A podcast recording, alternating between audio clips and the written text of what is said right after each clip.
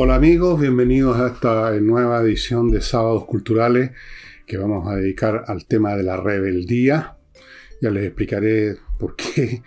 Y antes de entrar a eso, recuerden a Ignacio que está esperando que usted ayude a su papá para que su papá pueda mantenerlo con vida con los remedios carísimos que se necesitan. Es una historia que se las he contado muchas veces. Ahora es cuestión, llegó el momento de actuar. Si usted nunca ha colaborado, le lo insto a que lo haga. Si ya lo ha hecho, se lo agradezco a nombre de Ignacio y de su familia y le solicito si puede de vez en cuando, siquiera, poner otras par de lucas. Y eso, está en juego la vida de una criatura. Segundo, este sábado, tal vez ustedes alcancen, tal vez no tenían ningún programa hecho para esta noche, puede ser una manera estupenda de juntarse con los amigos. Esta noche hay flamenco en la Casa del Jamón Tenderini 171, el estacionamiento al otro lado de Agustina, o sea, a metros del local. El conjunto fantástico que va a haber hoy día en la noche. Se instalan ustedes si reservan, si quedan todavía mesa, llamen por teléfono, se instalan, comen en una mesa al lado de los músicos casi. Si no hay mesa, igual pueden ir porque hay espacio para instalarse en una barra. Así que usted igual va a poder asistir al espectáculo, picar, comer algo, etcétera, instalado en la barra.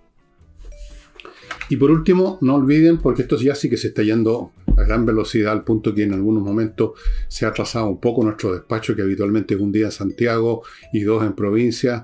Ahora se ha convertido en dos en Santiago y tres en provincia. Uno que otro día ha pasado eso cuando se ha atascado por la cantidad de libros, pero en general, de todas maneras, es poco el plazo. El método de pago con tarjeta, con número de tarjeta y todas esas cosas, nunca ha tenido ni un problema. Mucho más seguro que andar con una chauchera. Y, todo en orden. Cualquier problema cuando llega a ver que rara vez nosotros lo resolvemos. Revolución, la continuación de, de, insurrección, que a su vez era la continuación de tsunami. Y quién sabe si va a haber una continuación de revolución, depende de lo que digan los acontecimientos en los próximos meses o años, no sé. Vamos a ver. Revolución, autopsia de un fracaso. Y mm, se está yendo muy rápido. Así que se lo advierto porque si después lo quiere comprar, no, no va a haber. Y va a tener que comprar en, alguna plataforma digital donde la gente pone libros ahí a los precios que se les ocurre. Hay gente que está comprando nuestros libros para revenderlos después. Ellos tienen todo el derecho, pero usted también tiene el derecho de ir ahora a nuestro sitio a adquirir estos libros. El tema de la rebeldía se me ocurrió hacerlo cuando estaba buscando temas porque estoy escribiendo otro libro, es lo que hago, ¿no? Perdónenme, es lo que hago, en donde el tema de la rebeldía junto con otras típicas emociones o posturas o sentimientos humanos se examinan conforme a su aparición y desaparición en nuestras vidas, en nuestros ciclos vitales. Eh, la rebeldía es una de esas fases normalmente asociada a la adolescencia, a la juventud. Y la rebeldía es una emoción interesante en muchos sentidos. La quinta esencia de la rebeldía, lo que significa la rebeldía, donde está la rebeldía en su grado máximo, es en la historia del el demonio. Lucifer, el ángel más resplandeciente de la corte divina, lleno de orgullo, de soberbia, se revela contra Dios y es castigado, es arrojado a los infiernos con sus seguidores y se convierte en Satán, en el demonio. De esta historia eh, hay una obra literaria famosa, un clásico de la literatura en lengua inglesa que es Paradise Lost, Paraíso Perdido de Milton, que yo lo tengo en el Kindle, pero iba a leerle el principio, unas cuantas líneas, pero después me di cuenta que el inglés, me acordé, porque lo leí hace tiempo, el inglés que es del siglo XVII, un poquitito difícil, de leer y de entender. Así que digamos que ahí está la saga del demonio que pierde el paraíso, que pierde su calidad de cortesano en la corte de Dios por su soberbia. ¿Y qué es lo que contra lo que se rebeló? Se rebeló contra la totalidad del ser. Se rebeló no contra tal o cual situación, se rebeló contra Dios nada menos. Entonces es la rebelión más absoluta que y dicho sea de paso, para los interesados, hay una obra musical, podríamos llamarlo un oratorio, del gran, gran, gran músico polaco muerto no hace mucho, un par de años quizá, eh, Krzysztof Penderecki, grandísimo músico, que compuso un oratorio que se llama Paraíso Perdido, que ustedes lo pueden encontrar en YouTube.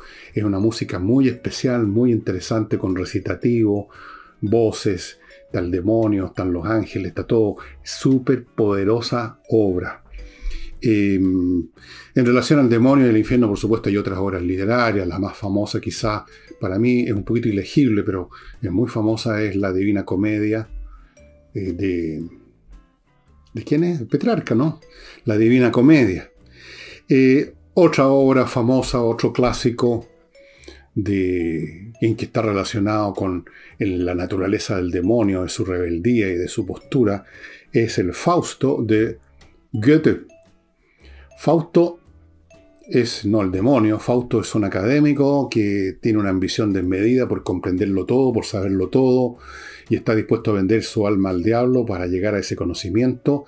Apenas lo está pensando, suena la, tocan la puerta, abre Fausto y ahí está un personaje tipo, y Fausto le pregunta, esto es una parte clásica. Yo los iba, le iba a leer textualmente lo que dice el texto original de Goethe, pero no pude encontrarlo una vez más, se me pierde en medio del desorden de mi biblioteca, pero me acuerdo muy bien de lo que dice. Le pregunta al demonio, ¿quién es usted? Y el demonio, pregunta, el demonio responde lo siguiente, soy el que siempre niega porque nada de lo que existe merece existir. Esa sí que es rebelión, rebelión contra la existencia misma. Bueno, la, rebelión o la rebeldía entonces es una postura de rechazo. Pero no es rechazo de esto o aquello, en general es un rechazo universal, que se dispara, se detona en un momento dado por una causa concreta, particular, porque vivimos en el tiempo y en el espacio, no vivimos en la eternidad, por lo tanto, nuestros actos, nuestras conductas, nuestros pensamientos derivan de nuestra interacción con un punto del espacio-tiempo. Pero la rebeldía es, como todos lo intuimos, sin pensar mucho en ello, una actitud general. La rebeldía es tan general que de hecho el, lo que nosotros llamamos el niño rebelde, por ejemplo, el joven rebelde, no es un joven que es rebelde por esto o por aquello, porque eso no es rebeldía, sino que tiene una actitud general que lo lleva a rechazar prácticamente todo lo que se le pone por delante con la mamá dice, por ejemplo, mi chico, un chico rebelde, no está diciendo que el chico no quiere estudiar específicamente, no quiere, sino que en general rechaza todo lo que se le pone por delante y está en una actitud eh, de molestia, de enojo permanente, con el ceño fruncido, el rebelde. Es entonces un acto de rechazo a todo o a casi todo y a gran parte del entorno, a lo que nos rodea. ¿Y por qué? ¿Qué es lo que inspira esta actitud de rechazo, de rebeldía al niño rebelde? ¿De dónde nace esto? Nace, bueno, porque básicamente el mundo o el entorno que está enfrentando ese niño, ese joven o, ese adulto, aunque los adultos menos probable que sean rebeldes, mucho menos los viejos, se los puedo decir por experiencia que uno ya no se revela, uno acepta. Esa es la conducta madura, creo yo, la aceptación como es el mundo, porque uno no lo puede cambiar simplemente porque no le gusta alguna cosa. Eh, lo que sucede es que ese entorno particular no se ajusta a lo que desea la criatura en cuestión. Y la actitud de molestia y frustración ante, ese entorno particular se convierte en rebeldía cuando ese sentimiento se expande, lo invade todo. Lo invade todo. Nuestro primer acto de rebeldía o de molestia ante el mundo es cuando somos bebés y todos hemos observado el fenómeno de la guagua que si no llega al tiro la mamá a darle teta, empieza el berrinche. Bueno, el rebelde es un, berrinche es un berrinchero universal. Esa actitud de la guagua que se siente frustrado si no se satisfacen sus necesidades de inmediato, y que es un elemento común a todos los seres humanos en distintos grados, eh, cuando persevera y se universaliza, lleva a eso que se llama la actitud de rebeldía. Me rebelo ante el mundo porque el mundo en última instancia lo que no me gusta de él es que no se ajusta a cómo yo quisiera que fuera, satisfaciera mis deseos, mis propósitos, mis ambiciones, mis gustos, mis ideales. Es por eso que diría yo, el rebelde, el rebelde entendió entonces como esa persona, no como alguien que no le gusta tal cosa. Eso es otra cuestión. Sino que esta actitud general de rechazo de todo o casi todo es heredero del bebé que berrea. porque no recibió enseguida la leche materna. Por lo tanto, no es rebelde, ni cae en rebeldía, el que se molesta o rechaza, por buenas razones, por razones, en última instancia, una situación que le parece imperfecta o abusiva o tonta o lo que sea. No hay una, en esa persona no hay una actitud previa que anda preparado a priori para rechazar cosas a la menor oportunidad, sobre todo si esa situación no se ajusta a sus deseos, sino que en esta persona eh, no hay esa actitud previa, sino que simplemente se enfrenta objetivamente a algo que a su juicio no funciona bien. En el, rebelde esa actitud de rechazo existe a priori del objeto. En el que rechaza una situación porque le es imperfecta, ese rechazo existe por la naturaleza del objeto que está contemplando. Son cosas opuestas, diría yo. Y por lo tanto, la persona que rechaza algo porque le parece que está mal, porque es abusivo, no está rechazando el mundo. Está viendo que algo no funciona y luego viene la segunda parte, intentar modificarlo si es posible. Eso no es la actitud del rebelde. La rebeldía, como les digo, es una, una actitud más universal, ecuménica, a priori, que está preparada para buscar pretextos para evacuarse, para evacuar lo que es finalmente esa rabia profunda, esa frustración que está detrás.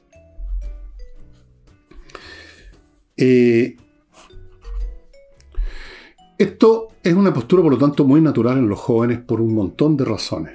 Primero porque los jóvenes, por serlo, tienen poca experiencia de la vida eh, y por lo tanto, en, el momento, en un momento dado, cuando generan una ambición, un propósito, como no tienen experiencia de que el mundo en general no está muy preocupado de atender nuestros deseos, nuestros propósitos, como pone por lo tanto mucha pasión y mucha esperanza en que se va a cumplir, los jóvenes siempre son muy optimistas en ese sentido. Resulta que se topan con que el mundo les dice no, no se puede, hasta aquí no más llegaste. Y entonces el golpe es muy fuerte. Y en la medida que estos jóvenes, que estas personas jóvenes tienen muchas ilusiones, por lo tanto sufren muchos tropiezos, y eso en muchos jóvenes genera una actitud eh, universal y general de rebeldía que se sublima a veces con algún tipo de discurso genérico. O sea, el rebelde no dice yo estoy rebelde porque no logré esto, aquello, lo demás allá, me he topado con este obstáculo y con este otro, sino que todo eso se funde en una sola y vaporosa condición, actitud de rechazo del mundo donde están esos obstáculos y otros muchos más. El joven además tiene muchas pasiones, tiene muchas hormonas dándole vuelta por el sistema circulatorio, está repleto de ganas de esto, de lo otro, por lo tanto los golpes son más fuertes, las decepciones son brutales. Y si se topa con muchas, entonces evidentemente empieza a generarse en él una rabiosidad a priori, previa, eh, que lo lleva a rechazar, a rechazar. No a estudiar por qué no funcionó tal propósito. O qué puedo hacer en lo concreto quirúrgicamente para resolver esta situación, sino que se genera una actitud.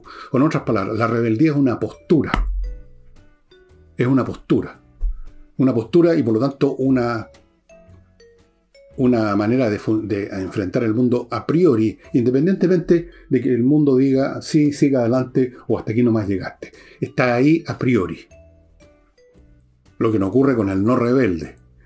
Y el no rebelde es la persona, bueno, no siempre, adulta, con de sana razón, de sentido común, que luego de pasar esta etapa juvenil, supera la rebeldía, no porque se ponga necesariamente como algunos pensarán, lo, que se puso acomodaticio, que se puso eh, poltrón, que lo compró el sistema, porque siempre en el rebelde está esa actitud de que el que no es rebelde como él, entonces es un, un pobre gallo que se dejó comprar, o que no tiene imaginación, o que un pobre hueón, digámoslo.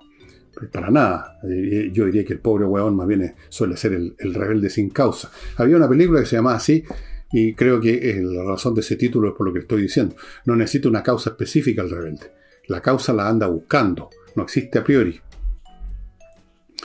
En la persona normal, adulta, con alguna experiencia de la vida, con alguna inteligencia, pronto llega una actitud más bien, voy a ponerlo en blanco y negro, de aceptación, no en el sentido que encuentre todo bueno, que sea un ingenuo, que sea un vendido, que sea un oportunista, sino que aceptación en el sentido de que se da cuenta cómo funciona el mundo, cómo, cuáles son los recursos que uno tiene, y en virtud de estas dos cosas, parte de la base de que los obstáculos que está sufriendo son un resultado natural, que en todo caso muchos de estos obstáculos que forman parte del engranaje del mundo no los puede resolver él y que por lo tanto hay que aceptarlos como un hecho de la causa, de ahí viene esa frase, un hecho de la causa, está ahí, y lo que tengo que hacer yo, dice la persona inteligente, normal, sana, espiritualmente, es cómo me ajusto yo para sacar el máximo provecho de estas circunstancias, en vez de rechazar las circunstancias y pretender, como eventualmente hacen los rebeldes, reemplazarla por alguna cosa aspiracional que se me ocurrió a mí y que se ajusta a mis deseos. Antes de seguir con esto, amigos, permítanme eh, recomendarle algunos productos y servicios que son de utilidad para usted ahora, siempre o en algún momento. Como por ejemplo, Kaizen Automotriz Garage especializado en la mantención preventiva. En otras palabras, no espere que su auto se eche a perder y lo deje botado, porque a uno lo dejan botado los autos que se echan a perder. Un auto no se echa a perder dentro de la casa, parado, sino que cuando usted lo está usando. No espere que le ocurra eso. Si tiene la menor duda, si ha pasado demasiado tiempo sin que lo revisen, si siente que hay algún ruidito, alguna cosa rara cuando parte, cuando frena o cualquier cosa, no espere que haya pana, que haya accidente, llévelo a Kaizen Automotriz, donde tienen un personal especializado y un equipamiento tecnológico completo para buscar cualquier cosa que pueda tener y poner el parche en telería. Eso es lo inteligente, amigo. Mantención preventiva, tal como usted una vez al año, cada dos años va que le hagan una revisión de sangre, de orina, de esto, lo demás allá, no porque esté enfermo, sino que para ver cualquier cosa que pudiera haber y tomar medidas de inmediato. Kaizen Automotriz. Continúo con la Academia de Música Higiena, que ofrece clases online de un montón de instrumentos, como por ejemplo los teclados, esto por supuesto incluye el piano, pero también órgano electrónico, etc. Canto es un instrumento en la voz popular y lírico, saxofón, clarinete, batería, bajo eléctrico, guitarra acústica, guitarra eléctrica, ukelele, percusión, flauta dulce y traversa, violín, y educación de la voz hablada para los que no van a cantar pero tienen que hablar mucho, como yo, por ejemplo, todos los días. El horario es de lunes a sábado, 9 de la mañana, 9 de la noche. Clases online, amigos, de muy interesante, muy atractiva para los jóvenes, para los niños. Estudiar música es excelente en muchos sentidos, uno de ellos disciplinar la mente. Y si usted tiene alguna duda acerca de estos cursos, no le tincan, no está seguro, pida una clase demo gratis, se la van a dar y usted ahí va a comprobar lo que yo le estoy diciendo. Bueno, si no le gusta está bien, pero usted lo va a poder comprobar. Continúo con Conversas Numéricas. Conversas Numéricas es un sitio que organizó, montó, creó un ingeniero de la Universidad de Chile que daba, da clases de matemática de una manera muy diferente, especialmente para los niños niños que en su gran mayoría le tienen miedo a las matemáticas, no les gustan las matemáticas, pero no por culpa de las matemáticas, sino por la manera como les metieron el cuco o como se las enseñan normalmente en el colegio. Este ingeniero encontró una manera de enseñar matemáticas que realmente produce un cambio del cielo a la tierra al niño que le parecían atroces las matemáticas, le empiezan a interesar, le empiezan a gustar, al niño que ya le gustaban, les gustan aún más, aprenden, fantástico. Y ahora, Conversaciones Numéricas está ofreciendo también, con un tope de 20 cupos, eh, un curso de programación. Otro método de, disciplinar la mente de un niño y de mantenerla de un adulto. Es entretenidísimo programar. Usted puede programar cualquier cosa, complicada o simple, según hasta dónde quiera llegar. El acto de programar requiere método, disciplina, prolijidad, cuidado, y esas son virtudes intelectuales que hay que desarrollar o conservar y el resultado siempre es positivo. Ver un programa que uno escribió eh, transformándose en una acción que lleva a cabo el computador es muy entretenido. Conversas numéricas, póngase en contacto. Em, continúo amigos.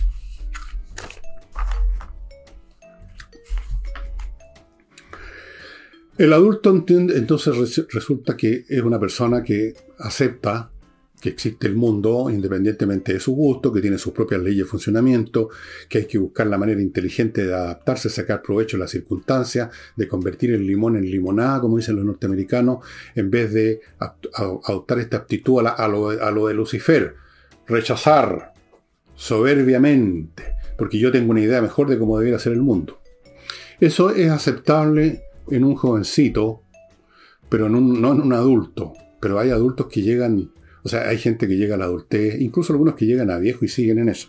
Ahora, en cuanto a los ancianos, va a ser muy difícil que usted encuentre un anciano rebelde, porque con aún mayor razón que el adulto normal, una persona de 30, 40, 50 años, una, una persona mayor, como yo, por ejemplo, que tengo 74 años, ha visto aún más, por una simple acumulación de años, y su energía y su, y su ambición y sus pasiones desaforadas se han extinguido, se han disminuido muchísimo. Por lo tanto, uno ya no está tan interesado en cumplir 50 metas ante las cuales va a encontrar 50 obstáculos, sino que tiene metas bastante modestas que están al alcance de las facultades que uno tiene, las condiciones. Por lo tanto, uno no se anda dando cabezazo contra las paredes, no va a encontrar usted un anciano rebelde, salvo algunos casos que yo he conocido de viejos huevones, para serle franco, esos que andan siempre los ojos como resplandecientes, como el niñito que recién llegó al mundo, lo cual es excelente en un niñito que recién llegó al mundo, pero en un anciano uno encuentra que eso más bien expresa cierta debilidad mental. O está posando para que digan de él, mira qué, espíritu juvenil que tiene el viejo. Ah, no creo mucho en el espíritu juvenil de los viejos, yo creo más bien que ahí hay un problema de deficiencia mental. Pero en fin. Eh, ahora, ocurre que la rebeldía, esta actitud que lleva al rechazo de muchas cosas a priori eh, y que puede ser activado por toda clase, casi por todas. El chico rebelde es rebelde ante todo, no quiere dejarse lavar el pelo, no quiere peinarse, no quiere ponerse tal ropa, no quiere estudiar, no quiere hacer nada o quiere hacer muy pocas cosas. Es rebelde a priori, pues este chico es rebelde, dicen, no dicen este chico se rebeló ante esta cosa, sino que es así y funciona de esa manera en todo orden de cosas. Eh, esta característica eh,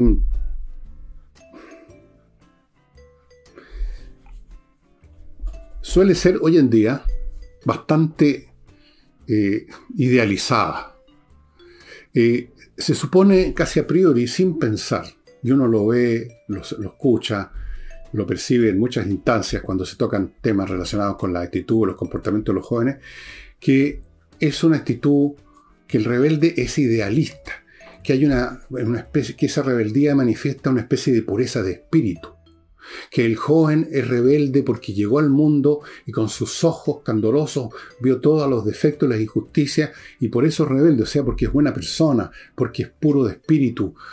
Bueno, yo creo que muchos de los políticos jóvenes que llegaron al poder en sus primeros momentos, hace un par de años atrás, trataban de transmitir esa sensación y muchos se la compraron. Ustedes recordarán, para que voy a dar nombre a algunos de estos personajes que después se revelaron que eran tan corruptos, tan dobles en sus conductas y tan chantas como cualquier otro. Pero proyectaron esa imagen y la gente la compró, la prensa la compró. Eh, es una apertura muy frecuente, como digo, por la naturaleza del joven, y a diferencia de otros tiempos, es mirada con, buenos ojos, tiene buena prensa. O sea, al revés, un joven que usted lo ve que es muy calculador y que no se suma a cualquier cosa que están vociferando, que no se encarama a un cajón asecorero a declamar, que no va a todas las cosas a que lo convocan. Empiezan la gente a mirarlo como un chico que se puso viejo antes de tiempo. Es un hombre, un chico avejentado, o un cobarde, o lo que no sé. Y no, lo que pasa es que es inteligente simplemente. Pero hoy en día es, eh, tiene muy buena prensa. Tiene, yo diría que tiene muy buena prensa, así para ponerme en un plano histórico, más o menos del siglo XVIII, cuando estas explosiones, la Revolución Francesa, después vinieron los movimientos nacionalistas en Europa en el siglo XIX, estaban siempre encabezados y eran militados por jóvenes idealistas rebeldes ante la monarquía, rebeldes ante, lo, ante, lo, ante el sistema social que existía. Ahora, cuando uno dice esto, no quiere decir de que el rebelde está apuntando a cosas que efectivamente son buenas y que él las ve como malas por una cuestión puramente subjetiva. No, por supuesto que el rebelde puede estar apuntando a algo que efectivamente es malo y digno de ser modificado. Pero en todo caso, lo que lo motiva a esa persona a sumarse a esta causa no es la observación racional, objetiva de los problemas que hay en tal situación, sino que es el impulso interno, esta motivación, este, este resorte interno, que suele ocurrir que en un momento dado enganche con una, llamémoslo así, causa justa, una causa, digamos, que tiene sentido. Y en muchas otras ocasiones con ninguna. Por ejemplo, veamos un caso de rebeldía estéril y que no significaba nada, fue del movimiento hippie que fue glorificado, porque como les digo, este tipo de cosas, lo que hacen los jóvenes en general, las rebeldías de los jóvenes, las posturas de los jóvenes, adquirieron una especie de benevolencia a priori de parte del público, las comunicaciones. Pero ¿qué es lo que eran los hippies al final de cuentas? Al final de cuentas los hippies eran unos parásitos de sus padres, que eran los que financiaban su hippismo, porque estos tipos no trabajaban, se metían en algún lugar, en alguna cabaña, en alguna casa desocupada, eh, y se instalaban ahí como una tribu, una tribu primitiva, eh, con un desaseo y una mugrería impresionante, a fumar marihuana, probar ácido lisérgico, sexo a todo cachete, eh, y por supuesto no le trabajaban un peso a nadie. Y supuestamente era una postura era una postura de rebeldía ante lo que llamaban el establishment, el sistema tal como era, del cual se alimentaban, porque los padres estaban trabajando en el establishment y les mandaban plata, porque si no, ¿de qué iban a comer? Entonces era una postura parasitaria al final, pero glorificada, eran rebeldes glorificados. Ahí tenemos un caso de una rebeldía que no tenía ningún sentido y que desde luego cuando terminó ese movimiento, porque esos jovencitos finalmente envejecieron y tuvieron que, o se convirtieron en vagabundos, tuvieron que ir a trabajar finalmente, porque ya los papás tampoco lo, financiaron. No quedó nada del hipismo. No quedó nada. Fotografías, videos de algún evento, pero no quedó nada que pudiéramos decir fue un aporte para el desarrollo de la humanidad, de la cultura, de la ciencia, las artes, nada o muy marginalmente, muy marginalmente. Y luego tenemos movimientos donde están repletos de estos jóvenes rebeldes que tienen sentido, no porque sean porque tenga sentido la rebeldía a priori, sino que porque engancharon con una causa en un momento dado que tenía sentido. Pero eso no ocurre automáticamente. O sea, son cosas diferentes esta postura previa y el hecho que enganchen o no con una, llamémosla, causa justa. En otras palabras, no viene incorporado en la postura de rebeldía las causas justas. Pueden enganchar con una o pueden enganchar con alguna otra cosa. Pueden enganchar con la vagancia simplemente, con el crimen, con el parasitismo. Pero ha sido muy idealizada. Ustedes lo vieron en Chile, eh, cuando vino el movimiento pingüino. ¿Quiénes eran la inmensa mayoría de los jovencitos que desfilaban? ¿Cuál era su grandeza espiritual o, sus méritos personales? Eran cabros comunes y corrientes, pero fueron idealizados, fueron sacralizados, especialmente los dirigentes, los que tenían mejor facha, los que hablaban un poco más de corrido, y empezaron sus carreras políticas. ¿Y qué es lo que estaban estos chicos pidiendo?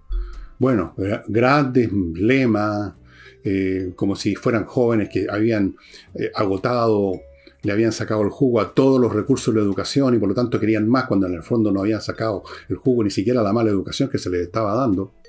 Pero posaron de tales y fueron glorificados. El movimiento pingüino fue glorificado porque eran rebeldes contra una mala educación, rebeldes contra la injusticia, rebeldes contra los créditos, rebeldes contra esto, rebeldes contra la sociedad. Y hasta el día de hoy, ahora ya un poco mayores, si no tuvieron la suerte de entrar a algún cargo de gobierno, se convirtieron en parte de las primeras líneas o se convirtieron en adultos que probablemente están viviendo a costillas de la mamá, el papá, si es que están vivos, de algún hermano que trabaja, muchos de ellos. Esa es la realidad, pero fueron glorificados. Ahora, ¿por qué se dirán ustedes a su vez el mundo adulto con tanta facilidad glorifica estas posturas de rebeldía? En vez de glorificar, como debiera ser, creo yo, al que, usando su intelecto, entiende cómo funciona el mundo, hace lo que puede dentro de los parámetros del mundo y mientras tanto está trabajando, haciendo esfuerzo. Ese no es glorificado, ese es un tipo que no, no, aparece en el radar. Es el rebelde, el hombre con los ojos en blanco mirando al cielo. Ese sí. Ahora, ¿por qué? Bueno, porque de algún modo indirecto el adulto siente un eco en esa rebeldía juvenil de sus propias rebeliones cuando era joven, y porque hay un eco también de otra cosa más profunda y más complicada que es un disgusto hacia la vida mayor o menor, que tácitamente está así en el alma de todos nosotros, un disgusto que lo hemos reprimido, una frustración que la hemos arrinconado, que la hemos olvidado, que la hemos hecho inconsciente, pero que está ahí presente. La rebeldía de la conciencia ante la naturaleza del universo, podríamos decir. La rebeldía o la incomodidad del ser, del ser que se percata ante la condición de ser de la existencia. No quiero entrar en filosofía, pero ustedes pueden leer sobre estas materias a Heidegger, por ejemplo, donde el hombre, el ser humano, es arrojado a la existencia, en cierto sentido.